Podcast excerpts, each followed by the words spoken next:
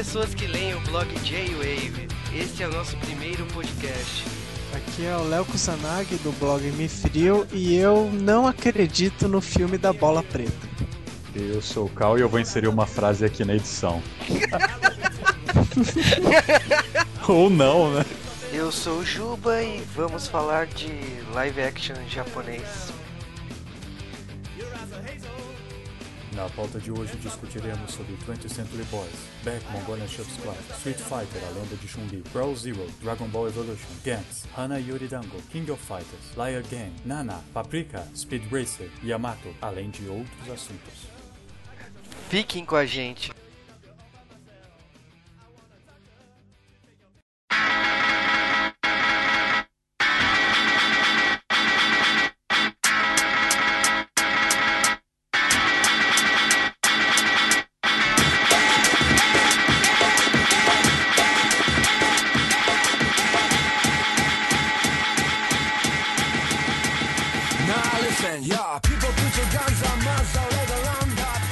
Todo mundo tá pensando como vão conseguir adaptar Gantz para um filme, para um live, sem ficar algo totalmente desvirtuado. Eu, particularmente, até agora não tô levando fé nenhuma nesse filme. Gantz vai ser um filme bem complicado para ser adaptado. Eu acho que vai ser uma aventura bacana nos cinemas, mas não vai ser nada fiel à versão mangá.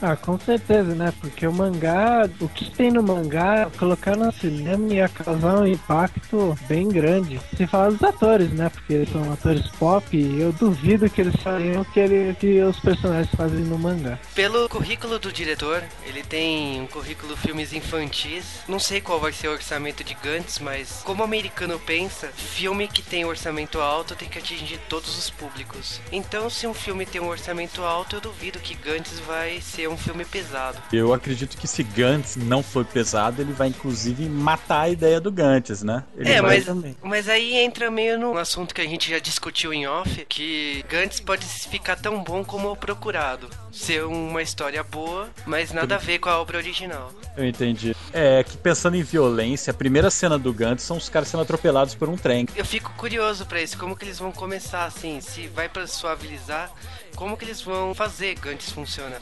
É, eu, eu só fico com o pé atrás com, por exemplo, o mangá ele tá na fase final agora, né? E provavelmente até o, os dois filmes serem lançados, ele já vai ter terminado. E aí eu fico na dúvida se vão inventar um final ou se vão usar o final que possivelmente vai aparecer no mangá. Bom, eu acho que eles vão criar uma aventura que junta um pouco de cada das missões que eles tiveram. Eu não acho que vai ser fiel ao extremo de passar cada saga que eles tiveram.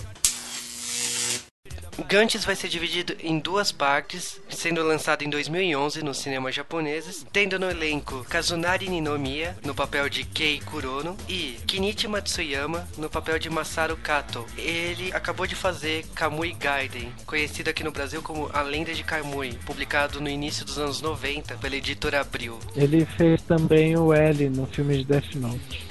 Sim, bem lembrado. Aliás, ele também, aliás, além do L, ele fez o personagem principal de Detroit Metal City. Sim. O Kazunari Ninomiya, ele é conhecido pelo Cartas de Ojima e ele também fez dois doramas bastante lembrados, que é o Star Up e Amado Taro Monogatari. É, o único trabalho dele que eu vi foi Ojima mesmo. O filme vai ser em 3D ou vai usar CGs? Ele vai ter muito CG e o filme vai ser em 3D. Cara, o meu sentido de coisa ruim tá apitando aqui. Esse é um dos motivos que me faz não acreditar nesse filme. A tecnologia vai ser 3D porque vai saltar nos seus olhos, né? A intenção é essa, né, do Ah, diretor. então. É, tipo, Cara, eu até concordo. falando na cara. É, Eu então, e- até concordo em usarem CG no, no filme, porque o mangá mesmo, eles usam computação gráfica no, no cenário e alguns monstros pra ficar mais real, né? É, Aí se colocarem no filme, acho que não, não seria tão ruim assim. Gantz é, o mangá é uma aula à parte, né? Gantz, ele é feito no computador, né? Tirando os personagens que é desenhado pelo próprio autor, ele já mostrou em algumas matérias no final de cada mangá como ele faz uma, como ele faz a história. Então tudo é feito pelo computador, todos os cenários. Isso é muito interessante. Eu acho que trazer isso em tecnologia 3D nos cinemas pode funcionar muito bem. É, até a, as posições dos personagens ele ele faz em, em 3D pro rosto, o braço ficar mais um pouco mais real no manga. Uhum. Agora tem a questão da boy band. Tipo, será que com a inclusão do Nino, o filme vai ter uma classificação mais baixa? Não vai ter sangue voando? Não vai ter braço voando? Como Eu que vai mais ser? Impor mais importante que isso, será que a trilha sonora vai ser feita por eles? Isso tá, acho que é bastante óbvio. Arashi esse ano bateu recordes de vendas de álbum. Acabou de sair uma informação essa semana que eles tiveram picos de 29% no especial deles de 3 horas na TV japonesa, em comemoração a 10 anos de carreira. Então, se Arashi não tiver na trilha sonora de Gantz, vai ser estranho. Para mim, é óbvio que Gantz vai ter trilha sonora de Arashi. Entendi. Até porque sempre que tem um, um ator da banda atua é, em, algum, em alguma série ou filme, tem alguma música do, do Arashi na produção. Eu acredito sim que, tirando cartas de Odima por causa que era um filme americano, não era um filme japonês, é bastante claro que se tem um membro deles no filme ou em algum dorama, vai ter música deles. Yataman foi assim, saiu Yataman nos cinemas e trilha sonora do Arashi. É, e por causa do ator e da trilha, muita, muita gente que nem conhecia a série, nem de falar, assistiu o filme, principalmente fãs, né, do ator. Né, e a música bateu recorde de vendas. Tava lá na Oricon por meses, ficou vendendo. E independente se é um desenho da Tatsunoko, que virou filme, fez sucesso. Bateu Dragon Ball Evolution no Japão. Que não, é um não é um feito muito relevante, né? É, é, fazer o que, né? Se nem o Akira Toriyama provou aquela coisa.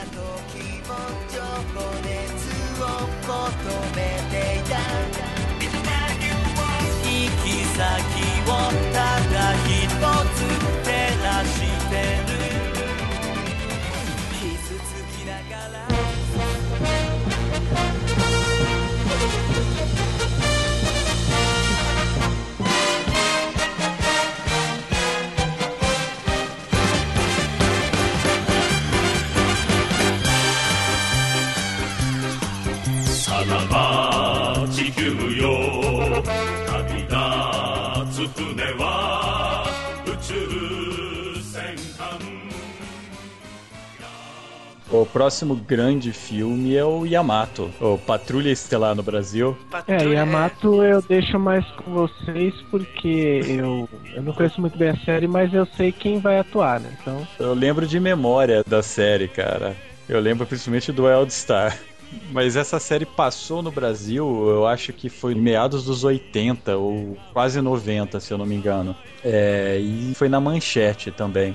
Então, Patrulha Estelar estreou na manchete, né? Foi o primeiro anime a estrear pela emissora e foi junto com a inauguração da emissora. A emissora estava começando na década de 80 e colocaram na programação meio perdido ali. Ninguém lembra hoje, ninguém lembra direito de Patrulha Estelar.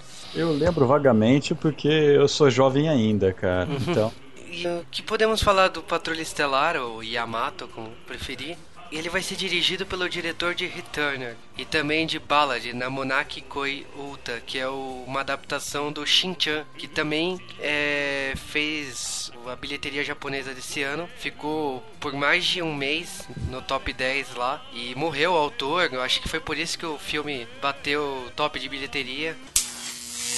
Eu vou falar rapidamente o elenco do filme. Takuya Kimura como Susumu Kodai, Meisa Kuroki como Yokimori, Toshiro Yanagiba como Shiro Sanada, Ogata Naoto como Daisuke Shima, Hiroyuki Ikeuchi Hajime Saito, Maiko como Yahara, Chinichi Tsutsumi como Mamori Kodai, Reiko Takashima como Dr. Sado, Isao Hashizumi como Reikuri Todo, Toshiyuki Nishida como Riko Zaemon Tokugawa, Tsutomo Yamazaki como Juzo Yokita, o filme em live action tem um orçamento de 2 bilhões de ienes, aproximadamente 22 milhões de dólares. É, o que em padrões mundiais é até pouco, né? É nada pro mundo, mas é muito para um filme japonês. Então, acredito que vai ter alguns CGs bem convincentes. A gente tem que lembrar que os japoneses são conhecidos por fazer milagre com orçamento, então. É verdade. E repara que a gente tá com mais esperança para esse filme do que com pra Gantes, né?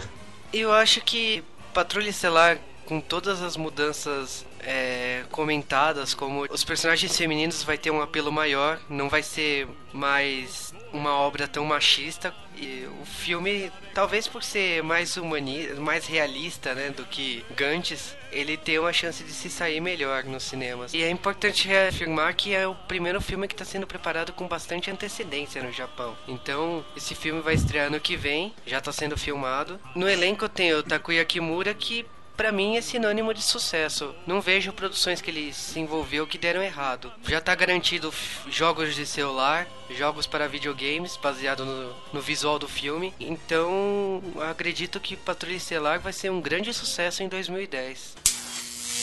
Teve toda a polêmica em torno do elenco, né? O elenco que nós conhecemos é Takuya Kimura, que vai fazer o papel de Susumu Kodai, que conhecemos a versão americana, que é Derek Whitestar e a Meisa Kuroki, que vai fazer o papel de Yuki Mori.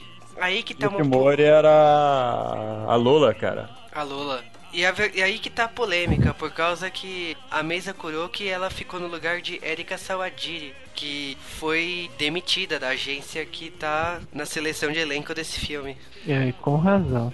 É, a polêmica em torno dela foi enorme, né? Ela se casou no começo do ano, se mudou pra Espanha, voltou em julho e começou toda uma polêmica em torno dela, se que ela trabalhou pro marido dela num desfile nos Estados Unidos sem falar nada pra agência, usando a marca da agência, e também teve uma festa que ela teria ido que ela teria usado drogas. Isso não foi muito confirmado. E aí ficou esse impasse se ela foi demitida ou se não foi demitida e a Stardust Promotion acabou oficializando em outubro a demissão dela e a substituição dela no elenco pela Meisa Kuroki. Foi praticamente a revista Caras do Japão isso. A questão é que, tipo, a gente tá resumindo bem o que aconteceu com a Erika Sawadiri. Por causa que o escândalo dela veio em torno de várias notícias. O Takuya Kimura, que vai fazer o Derek White Star, ele apareceu nota que ele teria ligado para ela para dar uma bronca sobre o escândalo que ela gerou em torno do filme. Teve tanto bafafá que acabou de, é, afastando o que seria o Patrulha Estelar e isso incomodou muito o próprio Takuya Kimura.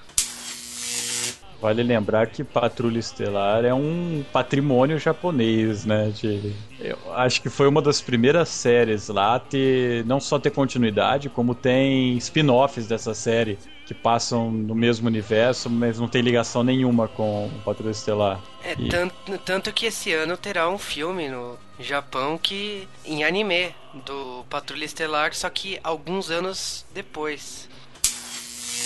Uma pergunta besta agora. É, faz uns anos que teve um clipe de uma banda, de uma banda aleatória com o traço do Patrulha Estelar. Alguém lembra o que que era, cara? era...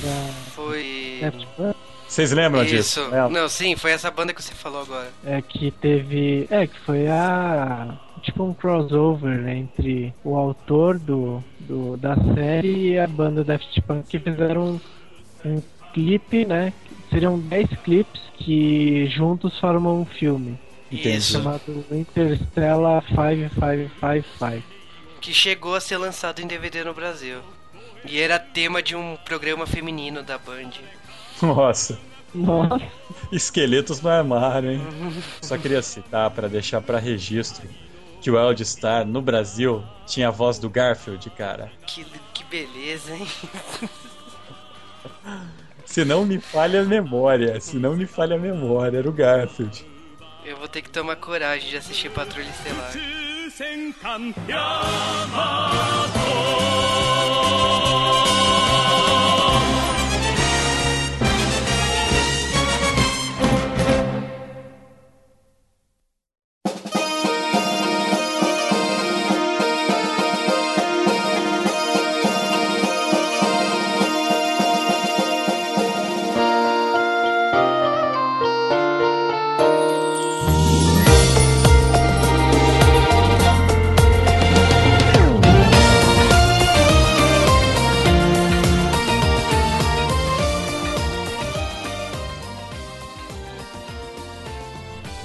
Falar de Hanayori Dango, não?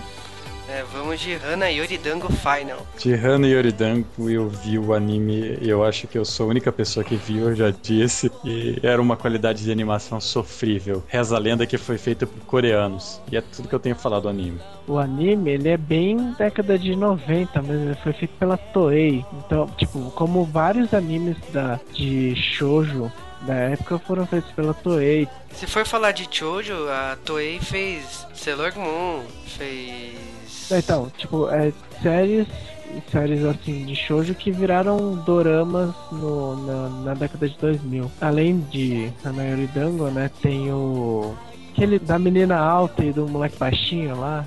É Lovely Complex. Isso, isso, isso, Lovely Complex. E é, eu me lembro, pelo menos o anime dele eu achei muito bom. E o Dorama depois ficou. que era um filme, né? Na verdade. Uhum. Ficou bem legal. E eu acho que Dango seguiu a mesma fórmula de Lovely Complex, que era lançar um, um dorama de um anime antigo, de um mangá, né, que fez bastante sucesso. Então, Hanayori ele teve duas temporadas como dorama no Japão. Pelo que eu sei, ele foi feito às pressas, por causa que ia ser outra série no lugar. E a agência do ator é, Matsumoto Jun não teria aprovado a série, então decidiram por último momento adaptar Hanayori Dango. Não foi a primeira adaptação em live action. O Hanayori Dango já tinha sido adaptado na Tailândia como Meteor Garden e fizeram o dorama, foi um grande sucesso com a Mao Yonui, um Matsu, é, Matsumoto Jun, o Gurishun, o Matsudo Shota e Tsuyoshi Abe. E veio a segunda temporada com o primeiro episódio de duas horas em Nova York. É um episódio muito bom, que tipo, o episódio é tão, tão bem produzido que parece realmente um filme. Ele dá um banho em Hanayori Dango Final. Assim, o filme foi feito de depois da, da segunda temporada. Eles optaram criar uma história original. Não tem nada a ver com o mangá publicado. É uma história original e mostra o, a Makina do Miyoji se casando. Então a história se, se, daria certo uma garota pobre casar com um, ri, um rico milionário. E aí inventaram uma história sobre ir atrás de uma coroa por Las Vegas e Hong Kong. O roteiro é ruim, mas É, é uma ruim. coroa. Uma coroa que tem. Que eu me lembro, quatro pedras que estão espalhadas por quatro cantos do mundo e eles têm que ir atrás de cada, cada uma dessas pedras pra, sei lá, é, completar a coroa. Não, então, é um filme que não tem nada a ver com a série. O que tem aquele romance, aquele, aquele meio lance de novela mexicana, né? De, de amor impossível. Todo o segredo que teve a série jogaram a ladeira abaixo nesse filme. E esse filme bateu recorde de venda de ingressos antecipados. Foi um sucesso comercial muito grande. O grupo Arashi canta o tema dessa, desse filme, como também cantou as duas séries. E foi uma das músicas mais tocadas de 2008, mas o filme é sofrível, é muito ruim. É, eu, eu lembro que o filme foi um dos, dos maiores sucessos de 2008 no cinema, né? Foi uma das maiores bilheterias de 2008 e o filme é ruim. É, eu, tipo, eu particularmente, eu eu nem liguei muito pro enredo, né? Porque eu assisti mais do filme para dar risada. E pelo menos nessa parte, com, pelo menos com os dois personagens principais, eu consegui algumas risadas.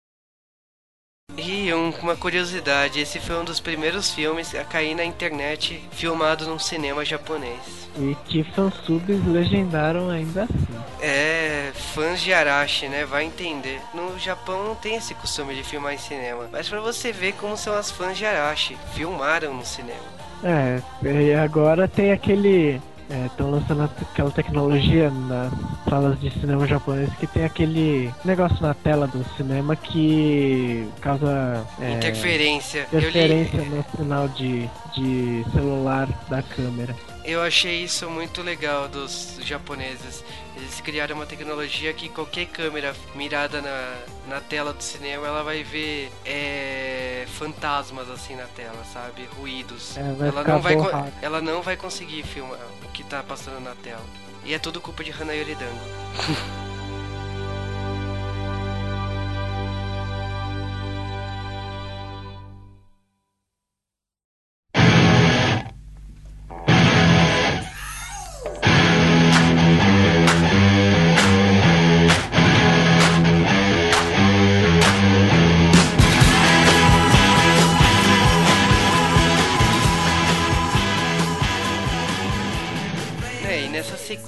assim eu vou já emendando, falar de 20th Century Boys, que tive a chance de assistir recentemente. Foi uma trilogia lançada no Japão, né? Teve a terceira parte lançada esse ano. E é uma história de garotos que no fim dos anos 60, numa brincadeira de infância, imaginam ser super-heróis e salvar o mundo no futuro. E tem todo um problema que o filme se, o filme se divide em duas etapas. Em flashbacks em 1969, quando eles são crianças, e em 1997, quando tem presságios de um cataclisma pelo final do século. Toda brincadeira deles de criança, como o símbolo que eles criaram para o grupo deles, a questão de ter um homem que se identifica como amigo, que é uma de uma seita religiosa que espalha essa vontade de querer destruir o mundo e espalha também um vírus que começa a atingir a África, é, São Francisco e Londres. Começa um caos pelo mundo inteiro, onde as pessoas começam a morrer com seu sangue sem, é, saindo de seus corpos, assim, o corpo começa a ficar seco. O, todo essa, esse grupo de crianças de 1969, eles se reencontram em 1997, com 40 anos, e começam a perceber que tudo que eles fizeram naquela época está se, tá se tornando real.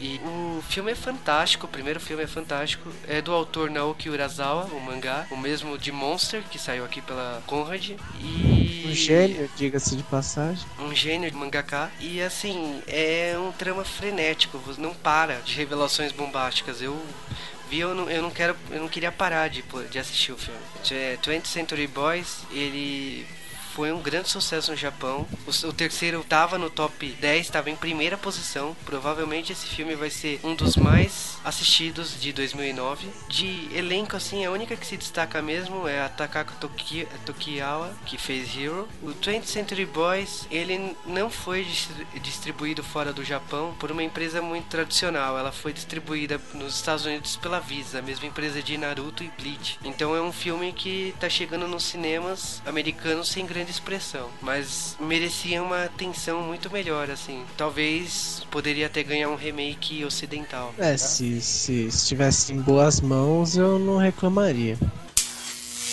Cara, você fez um review que agora eu tô com vontade de ver isso. É que depois que você me fez ler aquela. Eu não vou xingar porque.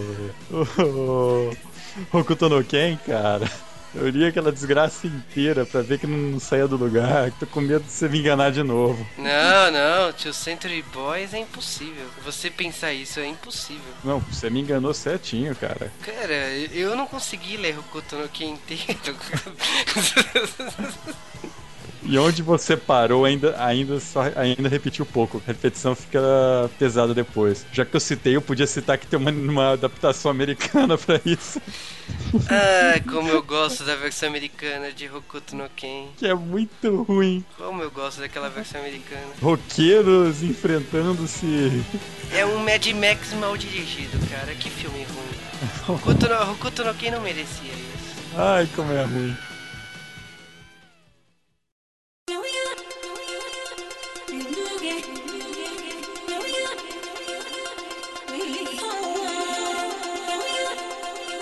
Eu queria falar um pouco de Páprica. Ah, beleza, então vamos falar de Páprica. Páprica é uma. uma especiaria. É, é um filme. é uma especiaria que virou um, um dos filmes de animação mais malucos que eu, que eu já assisti. Dirigido pelo Satoshi Kon, que já fez grandes filmes como Perfect Blue, Tokyo Godfathers, Millennium Actors. E em 2006 ele veio com Páprica, que segundo ele mesmo era algo totalmente diferente de tudo que, que ele já tinha feito e algo totalmente novo em animes. É, que é basicamente misturar o mundo real com o mundo de sonhos, que é mais ou menos o que ele fez em Perfect Blue, só que potencializado. Perfect Blue era um uso de drogas pesado, hein, cara? É. E eu gosto muito de Perfect Blue. Então, Páprica, o, o filme fala sobre uma, uma máquina que funciona para é, uma organização. Ela usa essa máquina para tratar sonhos é, das pessoas como como tratamento de alguma. usar sonhos das pessoas como tratamento de alguma doença. E no filme, essa máquina é roubada por terroristas e, e uma doutora da, da organização ela tem um alter ego, se chama Páprica, que existe apenas nos sonhos das pessoas, né? Sendo a, a médica, ela vive no mundo real e o alter ego no, no mundo dos sonhos. E ela, a busca da doutora envolve usar o alter ego para buscar a máquina, né? O paradeiro do, do terrorista que roubou no, no sonho das pessoas e dos pacientes que ela cuida. E acho que acho que foi no, na metade desse ano foi anunciado, né, que um diretor americano chamado Wolfgang Peterson que eu nunca tinha ouvido falar, ele soltou alguma coisa que estava interessado em produzir um live action de Páprica. E eu fiquei com o pé atrás, já que aquilo ali é uma coisa que nem a animação é tipo, dá para compreender totalmente. Imagine o cara tentar fazer um filme desse em live action. É uma coisa bem, bem maluca. Eu, eu não assim como o Gantz, né? Eu não levo muita fé nesse filme. Só pra falar, o Wolfgang Peterson ele fez Força Aérea 1, Poseidon e Troia, cara. Então, sei lá, mixed feelings. Pelo menos Poseidon eu, eu assisti e não gostei muito não, hein? Troia não é muito bom. Força Aérea 1 é um clássico da sessão da tarde, né? É, é, todo, todo mundo que, que pelo menos deve ter visto alguma vez ou parte desse filme, ou filme mesmo na sessão da tarde, porque ele sempre passa, né? É o Harrison Ford e por aí vai.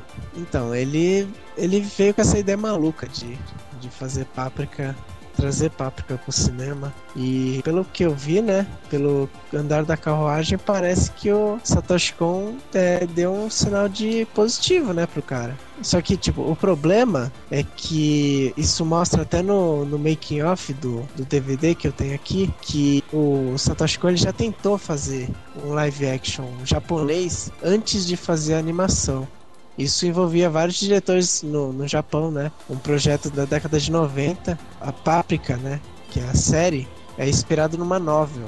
E tanto o Satoshi Kon como o criador da novel, eles já tavam, já tinham um projeto de fazer um filme da série, mas não sabiam como. Exatamente porque eles queriam fazer em live action, mas não tinham recurso ou né, ideia de como fazer um filme tão maluco com pessoas reais. Até que né, surgiu a, a chance do Satoshi Kon de fazer um, uma animação. E pelo menos para mim é o melhor filme dele. Um, um, filme que mistura tudo que ele já fez com coisas totalmente novas e é, para mim é uma obra-prima do cinema japonês.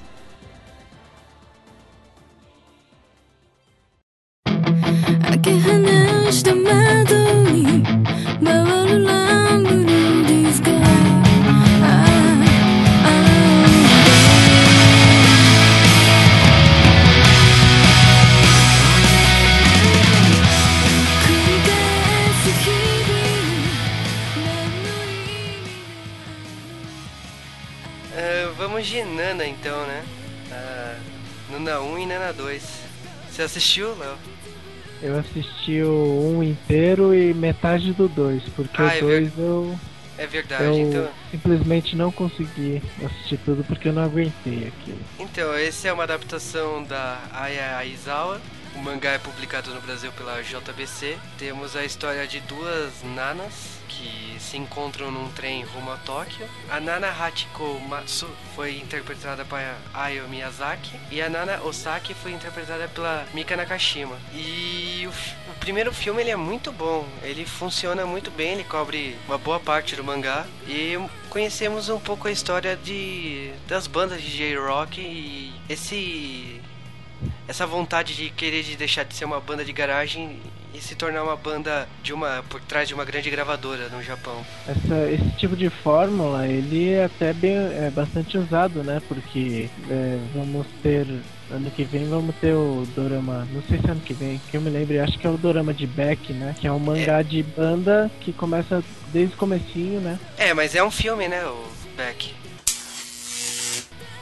Nana foi um filme é, que teve bastante sucesso. Teve a música escrita pela autora do mangá, que foi composta pelo vocalista do Larkin Ciel e foi cantada pela Nika Nakashima. E o filme foi um sucesso enorme e a produção do Japão corre, é, correu para fazer uma continuação. Aí Nana 2 teve um problema que vários atores não puderam participar da continuação, mas os protagonistas tinham que manter, principalmente Nika Nakashima.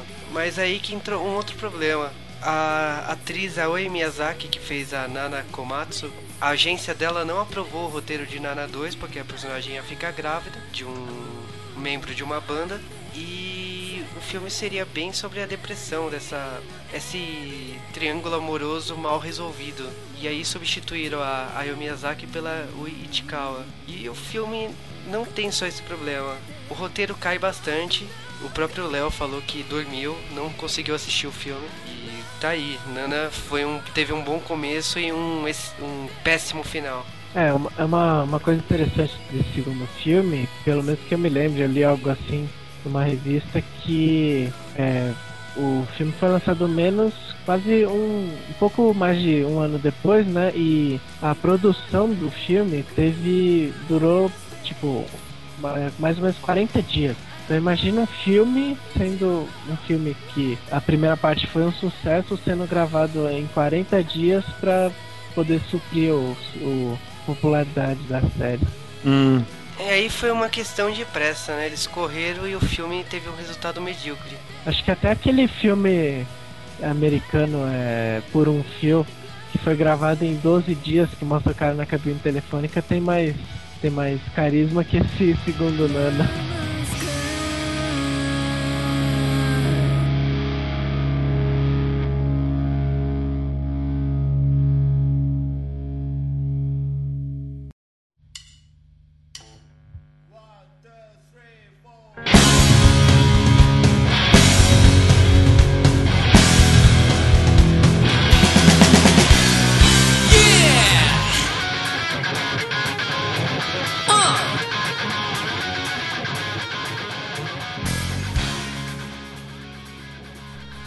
Vai virar filme. Beck é. é muito bom. E a única diferença na versão cinema vai ser o foco do protagonista, né? Eles escolheram outro protagonista para fazer Beck. Quem que vai substituir o Koyuki? Aí eu já não sei, eu não li Beck, então não li e não vi o anime de Beck. Alguém sabe a informação? Não. Beck foi o anime que me fez voltar a assistir anime. Então, não, eu, mas... assisti, eu assisti muito pouco. Vou falar um pouco de Beck. O diretor é Yukihiko Tsusumi, que fez é, 20th Century Boys e Trick. No elenco tem o Takeru Sato, que é o Kamen Rider Deno, que ele vai ser o, o vocalista e o guitarrista Yukio Tanaka. Kinta Kiritani de Cruzeiros vai fazer o rapper Shiba. Aoi Nakamura, do Shinikami no Ballad e Koizora, vai fazer o, o baterista Yuji Sakurai. Samu Mukai, de Honey and Clover e Nodami Cantabile, vai fazer o baixista Taira. E o Hiro Mizushima, de Hanakimi e Zetai Kareshi vai fazer o guitarrista e líder Ryusuke Minami. O Ryusuke é um personagem muito fraco para ser o líder, pelo menos na primeira parte do mangá, ele não tem muita relevância, apesar dele ser fodão e ser o dono da banda. É, até porque até a irmã dele, né, fica no, pelo menos no anime, a irmã dele tem um foco maior por causa do Koyuki. Ah, Marro. Isso, que ela tem aquele lance entre ela e o Koyuki, que eles são amigos e aí eles começam a se confundir se, se são amigos mesmo ou tem algo a mais. Que inclusive isso é cantado numa música, que é, é o... que é o Koyuki que ele, ele fez mesmo pra ela, né? Não, não, é, é essa é uma outra. É, essa música do, que eles estão se confundindo é o Follow Me, que é de uma ah. banda fictícia Rocket Boys que eu... Ah, é, essa, tá certo. Eu fiquei, gastei seis meses meses da minha vida procurando pelos Rocket Boys de verdade. E aí eu descobri que ele era só um nome pros Beat Crusaders, cara. engraçado nesse filme é que eles terão música, o filme terá músicas né, originais, feitas só para produção que vai ser, serão cantadas pelos próprios atores, então. Hum, ah bom, se bem que é Japão. Vai ter 30 músicas originais que no filme. Sério? Ou, se, é, ou seja, eles vão tentar fazer algo igual fizeram com o anime, né? Que tinha dois, tinha a soundtrack do anime tem, tem dois CDs, a, a feita com os atores mesmo, que os seiyus, né? Que dublaram os personagens e outra com uma banda de verdade tocando. Sim. Então, aí que eu me lembro, acho que era mais ou menos umas 30 músicas também. Por, Por causa disso, né? Vão tentar fazer, acho que essa mesma fórmula no filme.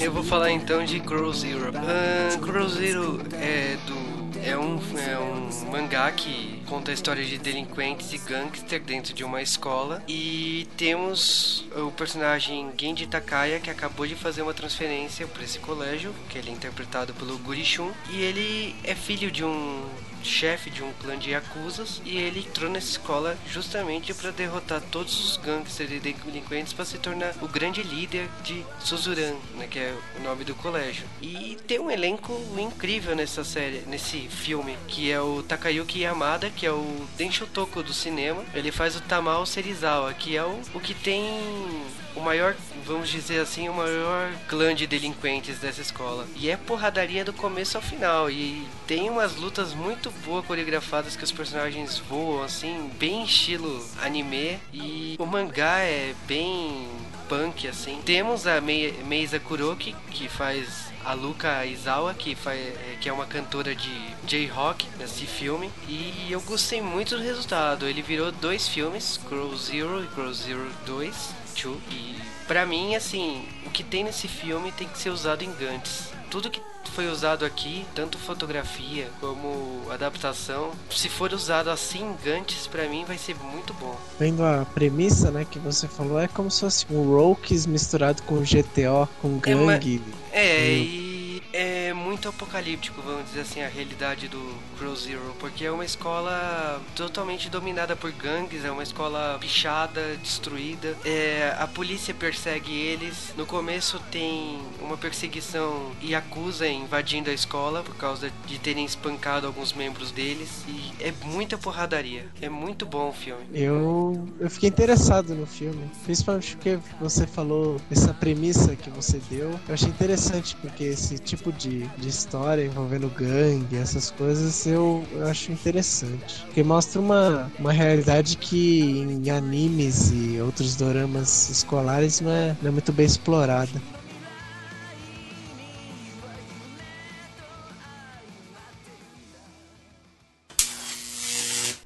Lear Game, que vai ser ano que vem. Lear Game The Final Stage. É, o filme de Lear Game, ele, ele é a continuação da temporada do Dorama, né? Que foi feito no, em 2007. O, a série e ele, ele dá continuidade, até porque o, o Dorama ele, ele meio que acaba sem um final definitivo, né? Ele deixa um final totalmente aberto para uma continuação e foi confirmado, né? Esse, acho que em julho que teríamos uma continuação de Liar Game que tem a Erika Toda como a personagem principal fazendo a Kanzaki Nao, que é uma garota que sempre cai na conversa dos outros e é enganada por todo mundo.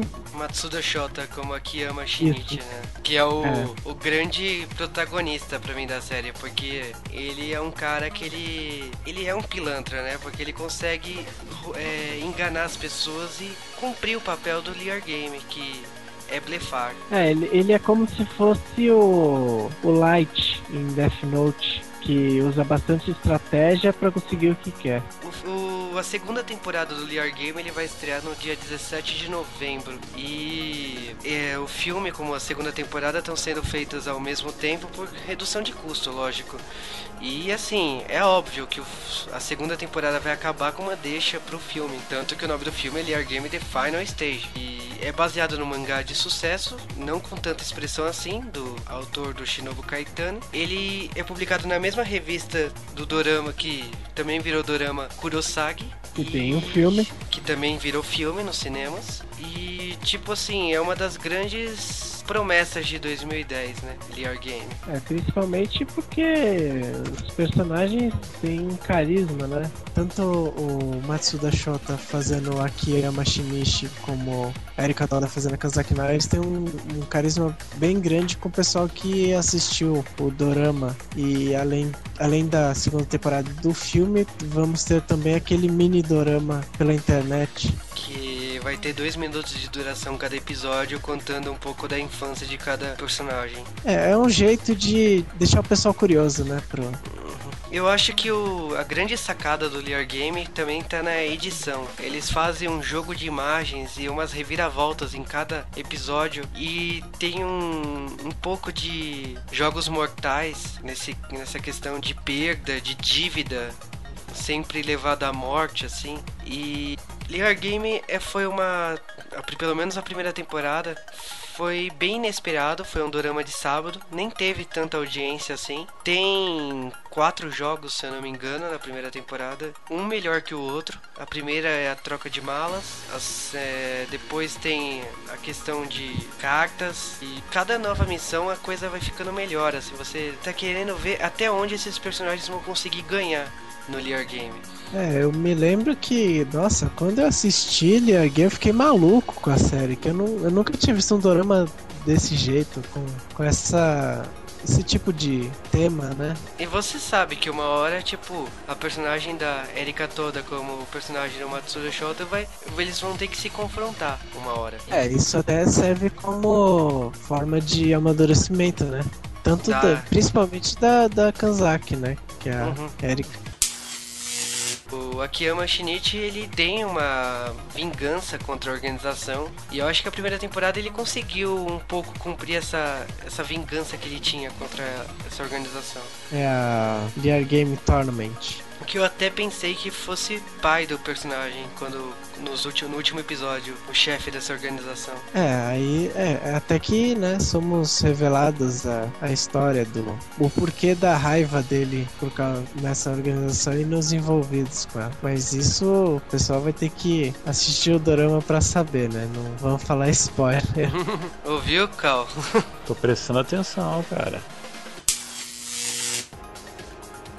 O Lear Game é um dorama que mexe bastante com o psicológico. É, e pra mim, eu tô doido pra que comece a segunda temporada. É, esse, esse lance de é, terminar um dorama em filme, né? Fazer uma temporada com uma deixa para um filme e esse filme ser o final, isso é até bastante comum, né? Que o dorama Rockies né, no Japão, ele, tipo, teve o dorama e o final do dorama não é definitivo. E, e logo depois foi anunciado o filme e esse filme tem o verdadeiro final, ou seja, é um jeito de chamar as pessoas pra, pra ir ao cinema assistir o resto da história. É, esse lance de o mangá ter virado dorama e o dorama acabar indo pro cinema é uma coisa que vem desde Hero, né, com Takuya Kimura. Teve a primeira temporada, teve o especial de TV, e aí quando acaba o especial de TV, você vê o, o reencontro do elenco pra vir o filme.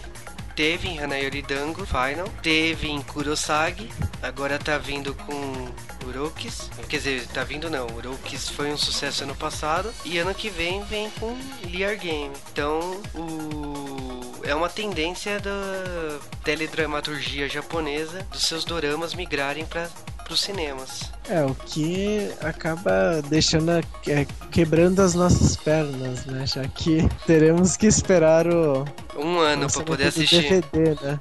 Pra, pra final da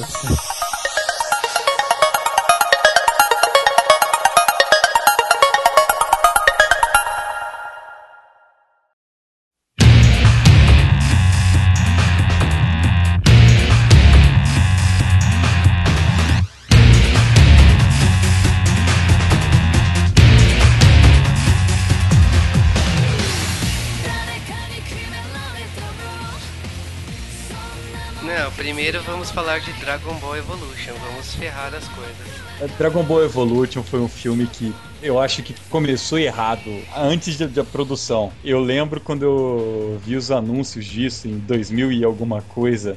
E todo mundo sabia que não podia dar certo. Eu não sei se vocês passaram por isso também. Não havia anunciado elenco, não havia anunciado diretor, só havia É, anunciado eu- no live. Eu lembro mais ou menos dessa época. Eu lembro do começo, quando o Dragon Ball foi anunciado pela Fox, que veio um pôster misterioso que caiu na internet. Aí o filme começou a ser feito em 2007, 2008 e anunciaram o diretor James Wrong, né, que tinha feito episódios do Arquivo X, tinha no currículo dele, e eu falei assim, putz, o que, o que vai vindo daí, né? E aí veio a crise de roteiristas, né, a greve, e ficou meio assim, vai paralisar o filme ou não vai paralisar. Vários filmes foram cancelados na época, até aquele Liga da Justiça que a DC e a Warner anunciaram, com o diretor de Mad Max. E assim, o filme não teve revisão de roteiro. Decidiram filmar, gastar dinheiro por causa que a licença de Dragon Ball estava vencendo na Fox dizem os boatos. Chamaram um elenco que eu acho que a única que estava empolgado com o filme era a Amy Olson. Ela fez um dia depois de amanhã. E ela queria que o cabelo dela fosse colorido, que nem da Buma. E anúncio do Mestre Kami com, o Yun, é, John Yofet foi uma decepção. O próprio Goku, que é o Justin Chatwin, me decepcionou pra caramba. Ele, é, a, na carreira dele, ele só tinha feito um Guerra dos Mundos. E o papel dele em Guerra dos Mundos foi uma lástima. Né? Foi um papel menor, apesar de estar na, na frente, né? Uhum. Guerra dos Mundos. É engraçado que depois de Dragon Ball, eu vi alguns filmes com ele, tipo, não tem como não associar, né? O ator ao personagem, mano. Uma coisa que esse filme me lembrou muito foi aquele filme chinês de Dragon Ball. Ah, feito em 89, ele é, de, ele é do Vietnã. Aquele filme é melhor que Dragon Ball Evolution. E o Mestre Kami ainda não tem barba. E a nuvem voadora era um desenho animado tosco, cara. Que ah, beleza. O Dragon Ball Evolution é um filme que ele consegue ser totalmente errado. Um, a escolha do elenco, todo mundo concorda, não, não foi muito feliz o roteiro não foi nem bom. Tem muitos filmes que se você, principalmente adaptações, que se você assiste e fala, olha, se não fosse uma adaptação de tal coisa, poderia ter sido um filme bom. Mas o Dragon Ball Evolution não tá nesse patamar. Ele é ruim independente de você conhecer ou não. Ele não tem profundidade, o roteiro não faz sentido, é, existem gaps enormes. E eu paguei para assistir essa droga. Eu me arrependo profundamente. É, e eu, eu fui ver esse filme com um grande amigo meu, a gente foi ver na estreia. Tipo, eu, que eu me lembro, eu acho que estreou numa quinta feira E aí a gente foi ver o filme no cinema pra poder zoar, porque a gente sabia que o filme ia ser uma bosta. Tipo, ter propriedade pra poder falar mal do filme. Eu vou falar então um pouco da experiência que eu tive no Japão com esse filme. Você eu... viu no Japão? Não, eu tava, no, eu tava no Japão no começo do ano e fui na Jump Festa, que é o evento da revista Shonen Jump. E tinha uma área lá do evento que você via um trecho do filme 20 minutos do filme, via os itens usados no filme, então tava a roupa do Goku, a roupa da Buma, o Jeep do Yanti, a moto da Buma e tinha uma tela que você via um pedaço do filme e a apresentação dos atores. Os atores estavam constrangidos na entrevista. Eles pediram que o povo japonês desse apoio ao filme, que estimulasse para ter continuações. E eles não foram pro Japão, eles passaram hum. reto. Senão iam ser lixados, né? Lá no evento você podia ter comprado o ingresso para assistir o filme nos cinemas que estreava dois meses depois. Aí você ganhava um item para colocar no celular, um mascote lá no Japão vestido com a roupa do Goku do filme. Esse foi um marketing pesado, então, né? Lá no Japão. É, ele foi um, uma atração à parte lá da Jump Festa, que era o especial de 40 anos da revista. Eu sei que esse filme foi extremamente ruim, porque eu estava no cinema e não foi uma pré-estreia. E estava lotado de, de crianças, né? Uma criançada que só. Porque é só criança para ver isso. E eles começaram a levantar e ir embora no meio do filme. Então, para uma criança se tocar que aquele filme está ruim e levantar para ir embora, é algo pesado, já fala bastante tava gerando uma polêmica que o ator que fez o Piccolo revelou num evento nos Estados Unidos que o filme custou 30 milhões de dólares e não 100 milhões como a Fox anunciou. Isso explica muita coisa. Nossa. Fizeram um churrascão lá com o resto da grana e fechou.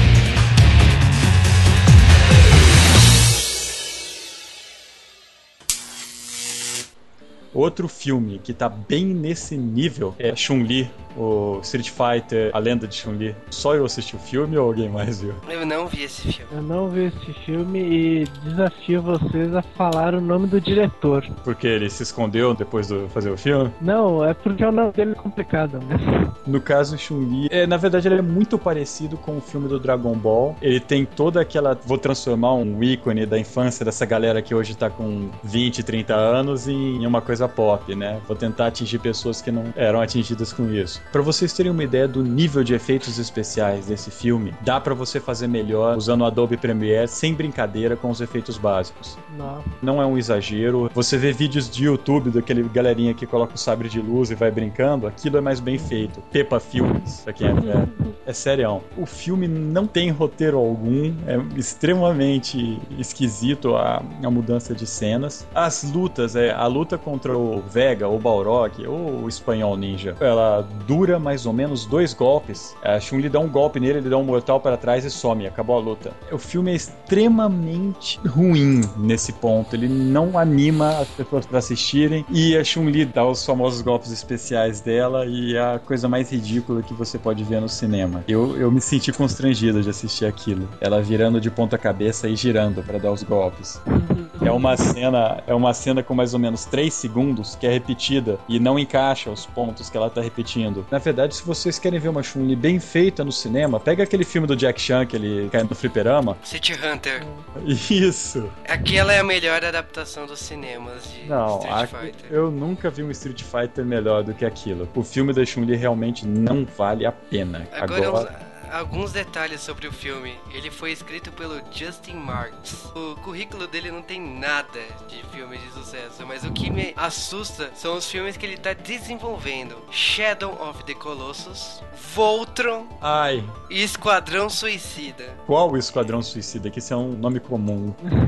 Então, Eu, lembro- eu sempre lembro do Monty Python no- na vida de Brian. Aqui não tá dizendo que Esquadrão Suicida ele tá fazendo, mas tá em desenvolvimento. Essas três bombas, né? Shadow of the Colossus, Esquadrão Suicida e Voltron. Eu vou falar que o Dragon Ball Evolution tem efeitos especiais melhores que o da Chun-Li, apesar de não ter nada de bom naquele filme, mas Cara, você sabe que o diretor de Chun-Li foi o diretor de fotografia de Máquina Mortífera 4. que é um outro filme que é um outlier, cara. Você tem três máquinas mortíferas muito bons e aí você tem aquele com o Jet Li. É um filme estranho. Agora, depois dessa, eu não tenho o que falar de Chun-Li, mesmo não Ah, assistindo o filme. Tem. Ela achou que a carreira dela não estava acabada o suficiente com Smallville e quis tentar Chun-Li. Bom, ela provou, né? Que ela só Ah. se enfia em produção bomba, né? Christian Creel que realmente não deu certo. E Aí- o pior, ela interpretando o papel de uma asiática, mas E também tem um, um papel que tem destaque ou não nesse filme, né? É o, o cara do Black Eyed Peas fazendo Vega. Ele, a cor do personagem veio muito a calhar, né? ele é um vilão anticlimático. Ele não é decente no filme. Eu não quero estragar pra ninguém. Não que, não que dê pra estragar o filme pra alguém que não viu, mas ele não faz o papel dele. Apesar de que o filme, o filme tá tão ruim que eu não sei se ele tava indo com a galera, sabe? Ele foi na onda. Chun-Li também teve esse problema? Ele foi filmado correndo ou foi pura sacanagem do pessoal mesmo? Esse daí foi pura sacanagem. Foi uma produção da Capcom, a Capcom tava envolvida. Pelo que parece, a Capcom só faz merda. Olha, a Capcom, o Dom, eu acho. A editora americana, o Dom. Eles estão cuidando muito bem da parte do mito do Street Fighter aqui. Em 20 e tantos anos de Street Fighter não tem história, né? Uhum. Isso é um fato. Principalmente pra quem jogou o Street Fighter 4 recente agora, com aquelas introduções em anime assim, não fala nada. É um pouco triste. Eu me dei o trabalho de zerar com todos os personagens e fiquei chateado no final. O jogo vende sozinho, eu acho, né? Ele não precisa de filme. E eu acredito que os fãs mesmo não assistem isso. The King of Fighters. Puxa, esse eu posso falar também. Olha, The King of Fighters, eu- só vi, eu acho que um trailer e um making off e É, é, o trailer é junto com o making off, tipo. isso. é- é Eles não muito tiveram a capacidade de fazer um trailer. Você tem noção disso? E assim, diferente de Street Fighter, King of Fighters é uma série que tem história. Eles têm um, uma, um certo mito, eles tentam manter, mas pelo menos tentavam até o 99. Não, o, o The King, ele tem a história desde o 94 e ela vai- vai avançando em arcos, né? Tem o primeiro arco do Rugal, aí tem o arco dos Nests, e aí tem o arco do Ash Crimson. depois que a SNK morreu, eu meio que fugi de KOF. Eu não sei se continua tendo história, porque parecia só uma mistura de personagens depois disso. É, que eles foram vendidos por uma empresa coreana, depois eles voltaram pra mão do, de uma empresa americana, né? Pelo que os, a Playmore. É, em questão de qualidade, os últimos jogos 3D são, são bons, mas eu não sei se tem história, eu não joguei. Mas, mas eu acho que King morreu ali. King hoje em dia não é mais o que ele foi na S- SNK. Mas um filme do, do King of Fighters é muito estranho, porque, um, é todo mundo viu aquela porcaria de trailer, de, de making off.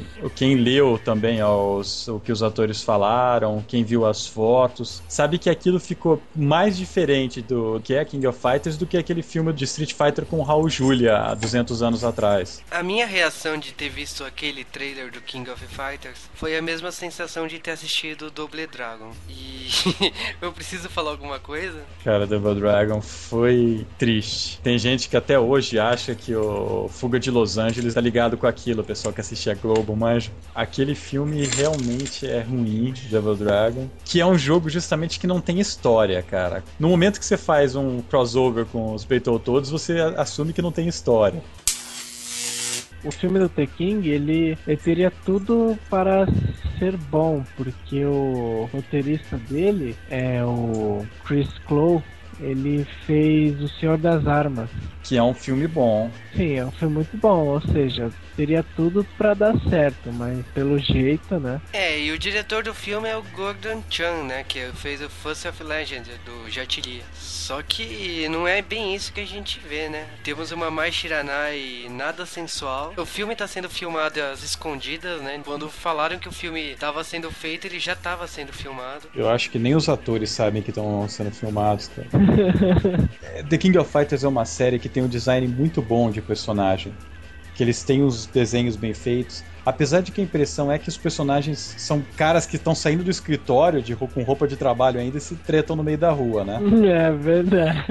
E olha, e de atores, o único conhecido mesmo é o Ray Parker, que fez o Darth Maul do Star Wars. Ele fez recentemente num outro filme ruim o Snake Eyes, não foi? É, em Comandos em Ação. Foi o Groucho do primeiro X-Men e seja lá mais o que ele fez, que não deve ser importante. Pelo que entendi do filme, vai ter um lance de dimensões a la Mortal Kombat. Tipo, nem o enredo original do King of Fighters está sendo usado. É, eu achei isso estranho. É, o que é, o que é ruim, né? Porque os caras.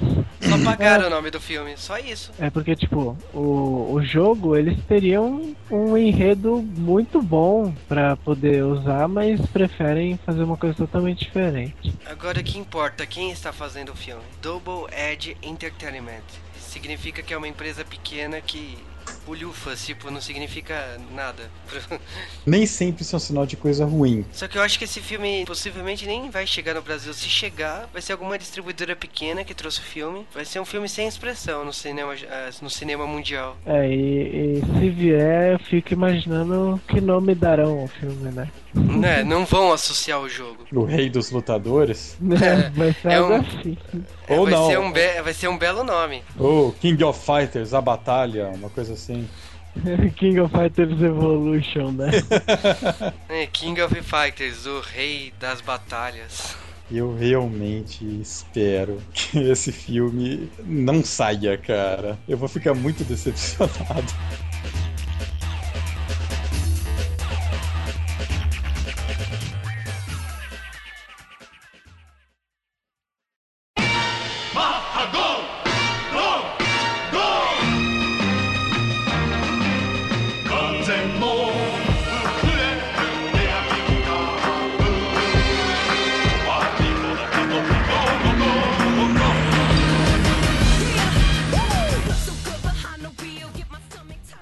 Ver o dia que um filme, uma série japonesa vai ser realmente é, adaptada com, com vontade nos Estados Unidos, né?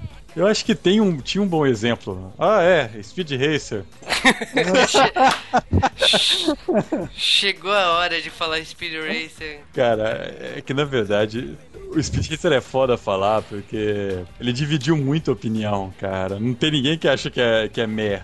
Ou é uma bosta foda, ou curtiu muito. Não, é, por- é que, o- é que o, o filme é tão maluco, cara, que você, você fica sem reação, né? Se você acha ruim ou se, você acha muito bom.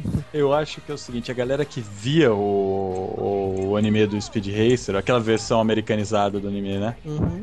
Galera que via isso quando era criança, é... E, na verdade, Speed Racer acho que é, virou um patrimônio brasileiro porque ele repetiu tantas vezes quanto o pé na longa, manja. Mas o... pe- pessoal que via desse jeito foi ver a adaptação, viu um negócio que não esperava, cara. Aquilo é uma adaptação muito fiel ao, ao anime.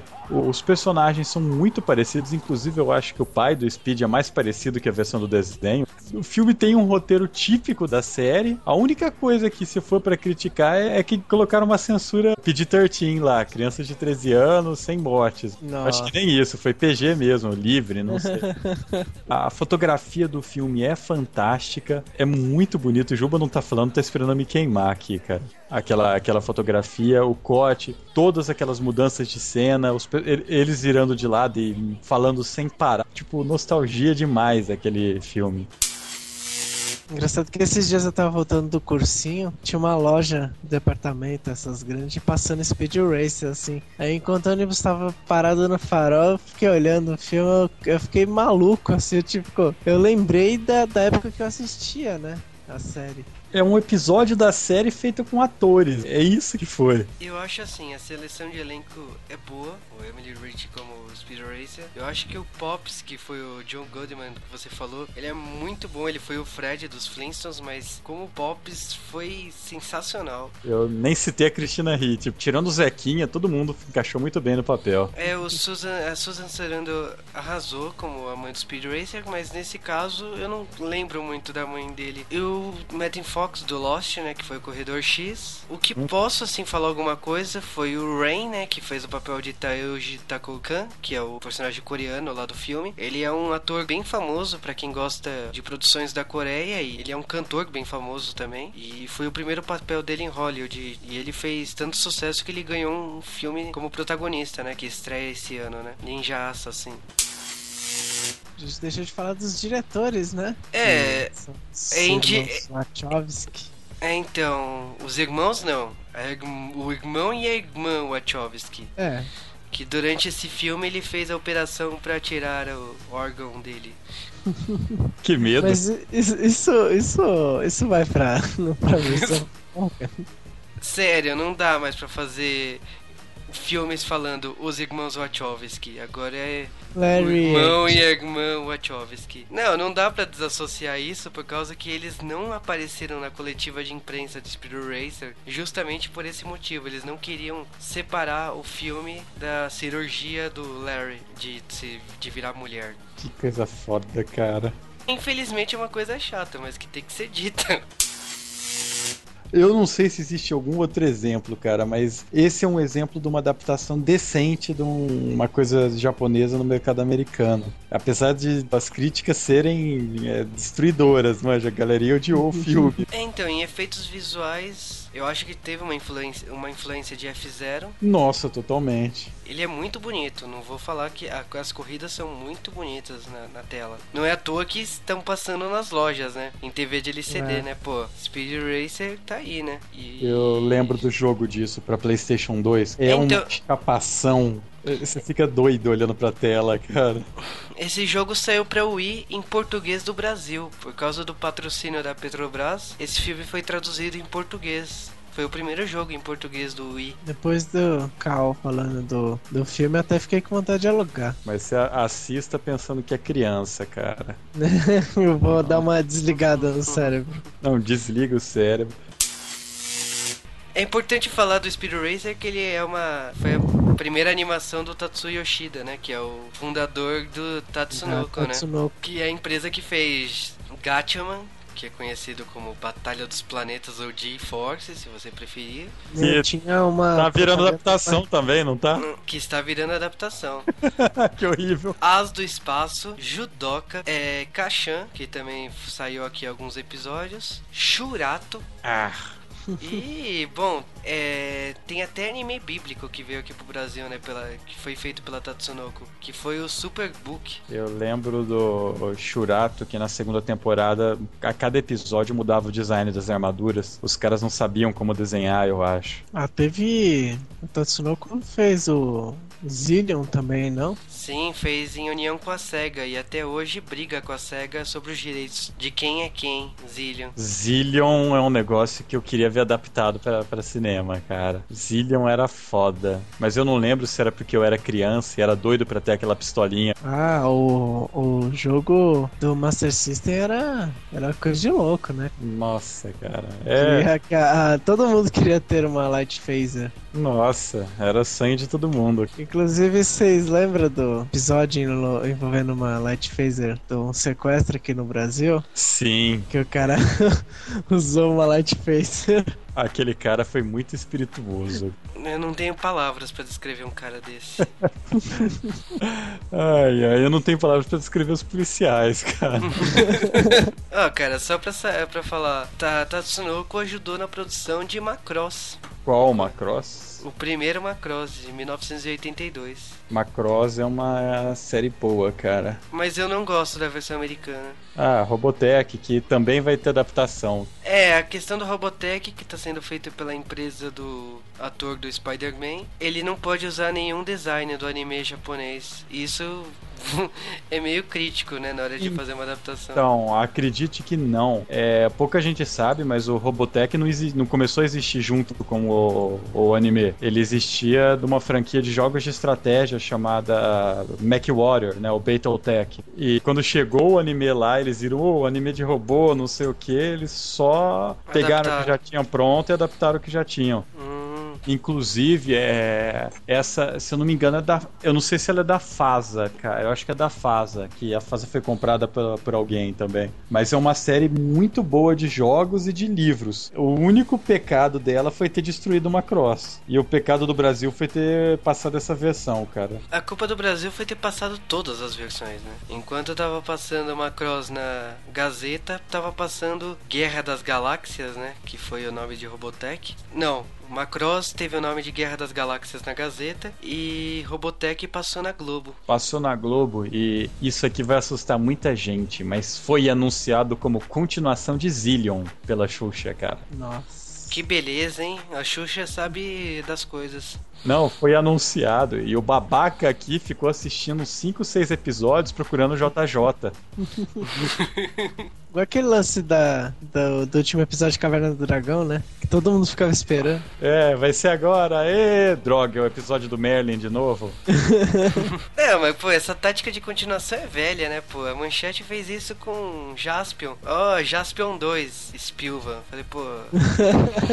o pior é que a roupa até é parecida, cara, apesar do Spilvan ser gordinho. É, né, e é ruim, Spilvan é ruim. E ele tava em Jaspion, vocês lembram disso, né? A gente Sim. deu um off-topic foda aqui, né, cara? ele era o carinha do boomerang, cara. O Boomer, né? Que eu lembro de um episódio clássico até hoje deles na, na, na praia, ou não sei o que, ele de tanguinha, e ele me tira os dois bumerangues das costas. Que beleza, que beleza, era tudo que eu precisava saber. Aquilo me traumatizou de um tanto, cara. Eu acho que a única coisa que me traumatizou mais que isso foi quando eu descobri que Paco, tesouro do milênio, era um robô gigante. Jiraya. o, você sabe por que, que ele entrou no Jaspion, né? Não por causa que o ator do Jaspion começou a fazer teatro na época e não podia ficar na série. Aí eles criaram um personagem que foi o Boomer e para diminuir a participação do ator de Jaspion, ele só aparecia transformado. Só que o que aconteceu? O, o Boomer, o ator tinha colocado pinos na perna de um acidente de moto que ele teve antes de entrar no Jaspion. E ele teve que sair às pressas. Aí ele só volta no final da série. Resumindo, tapa-buraco da Toei foi pelo cano, né? Eu lembro que eram umas coisas tão estranhas. É, mas foi tapa-buraco. Ah, foi pra diminuir a participação de Jasper. Na própria série dele. Eu lembro até hoje aquele Jaspion brasileiro, cara. Não, o Jaspion valeu minha infância. Eu vou falar só é. do que da Tatsunoko passou aqui. Passou o Guzula, o Gênio Maluco, Pinóquio, Gatchaman, Guerra dos Planetas, que é uma cross, Superbook, Zillion, Shurato, Samurai Pizza Cats, uh, Robin Hood. Eles ajudaram na produção de Evangelion. Eles foram dos estúdios que a Gainax pediu ajuda, né? Na verdade, e... é. Bom, isso devia falar outra vez, mas a Gainax pediu ajuda para todo mundo, né? E por fim, o, o anime favorito do Léo, né? Fullmetal Panic Fumofo que era uma produção da, da Kyoto Animation, mas que teve participações de vários outros estúdios. flying as he guns a car around the track. He's jamming down the bottle like he's never coming back. Adventures